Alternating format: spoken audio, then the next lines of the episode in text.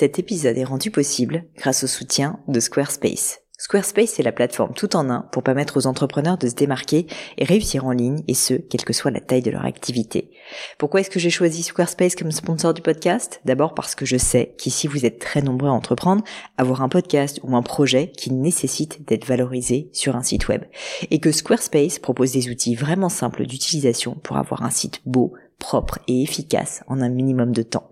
Quelques exemples de fonctionnalités, des templates de sites web personnalisables et adaptatifs pour créer des sites beaux et design en un temps record. L'outil email, le nerf de la guerre pour développer votre activité et communiquer avec vos clients. Ou encore leur outil SEO intégré pour émerger sur Google sans être un produit métier. Alors si vous voulez donner à votre business toutes les chances de se développer, je ne peux que vous recommander d'aller sur le site squarespace.com. En plus, Squarespace vous offre moins 10% sur votre première commande de site web ou de domaine avec le code Pauline. N'hésitez pas et rendez-vous sur squarespace.com, code Pauline.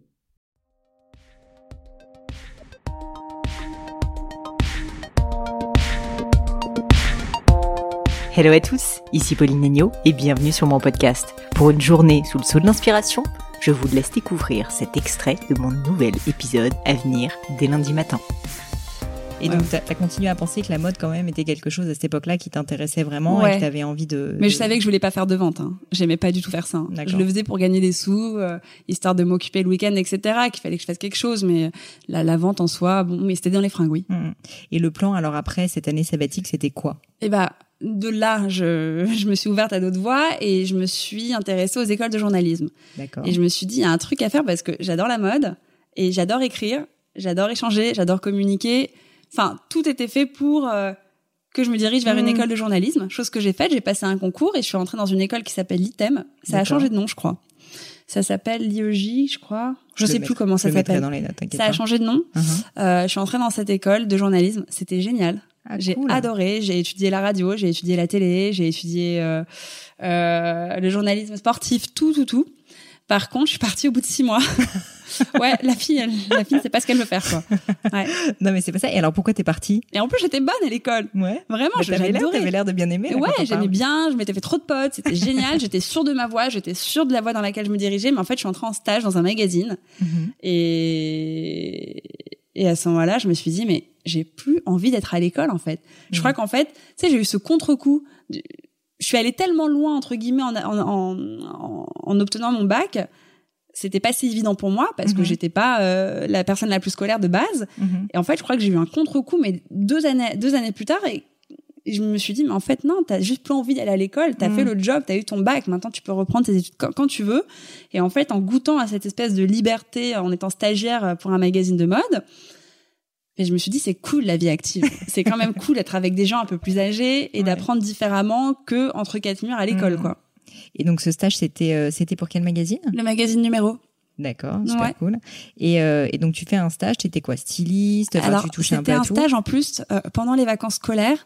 Autant te dire que c'était vraiment pas un stage hyper instructif. Donc je traînais au milieu de tout le monde, mais je kiffais. Je kiffais le mood. J'étais euh, ouais en stylisme. Euh, je, je, traînais avec tous les gens qui avaient dans la dans, dans la rédac.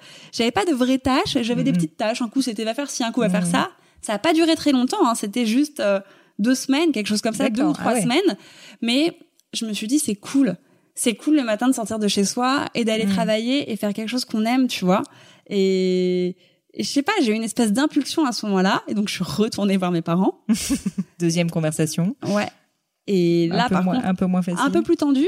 Mon père, hyper cool parce que mon père est vachement plus pisse que ma mère par rapport aux études. Mon père a arrêté l'école à 15 ans. Mon père était dyslexique et dysorthographique, il n'y avait pas de système scolaire pour lui. Et lui, il a monté sa première boîte à 20 ans. Il a ah monté une agence de pub à 20 ans. Enfin, voilà. Donc, euh, lui, c'est, euh, il a son parcours et mon père avait tendance à penser que je pourrais reproduire le même schéma. Sauf que c'était plus les mêmes années. Et ma mère lui a dit c'est pas possible, il, ça se passera pas comme ça, c'est pas aussi simple. Il y a une mhm. crise qu'il n'y avait pas avant. Et, et ma mère m'a tout simplement dit bah écoute, tu vas arrêter, il y a pas de problème. Par contre, t'es pas fini, t'es pas formé. Ma mère est chef d'entreprise, donc elle avait deux boîtes à l'époque. Elle était agent photo et elle faisait de la production de photos de mode. Elle m'a dit, bah, tu viens au sein de la boîte et tu vas tout apprendre. Tu vas rester là le temps qu'il faudra et tu vas apprendre la compta, tu vas apprendre la gestion des photographes, tu vas apprendre à manier un site web, tu vas, voilà. Et c'est comme ça que, ouais. Et franchement, c'était le meilleur enseignement que j'ai pu avoir. Ah bah ça, j'ai l'impression quoi, ça a l'air absolument génial. Et t'es resté combien de temps du deux coup ans. dans cette boîte? Deux ans. J'ai bossé deux ans auprès de ma mère. Alors tout le monde va te dire oh c'est facile de bosser avec ses parents, c'est le pire truc du monde. Hmm. C'est les parents, c'est ce sont les personnes les plus exigeantes avec bah, vous. Ils ne vous lâchent pas. Ma mère c'est quelqu'un d'hyper dur. Bon, j'ai pas une enfance difficile, mais c'est quelqu'un de relativement oui, bah, exigeante aussi. Elle sait que, que, tu peux te pousser, donc. Euh. Et franchement, je la remercierai jamais assez parce que je sais que si aujourd'hui j'ai cette fibre entrepreneuriale, c'est uniquement grâce à elle. Je vais dire à mm. cause, tu vois, lapsus. c'est grâce à elle. J'ai, je me souviens, j'ai des souvenirs. Je détestais la compta, je détestais les maths, j'étais nulle en maths. Euh, enfin, c'était vraiment genre ma bête noire. Et elle faisait exprès du coup de me mettre euh, dans le bureau d'à côté et de pour faire les notes de frais et la compta. C'était horrible. Mais aujourd'hui, je gère mon administration comme personne. Ouais, bien sûr, tu, vois. et ça, c'est uniquement grâce à ça. C'est pas l'école de journalisme, c'est pas la fac, c'est le terrain. Cet extrait vous a plu? Pensez à vous abonner directement sur votre application de podcast préférée pour être sûr de ne pas le rater. À bientôt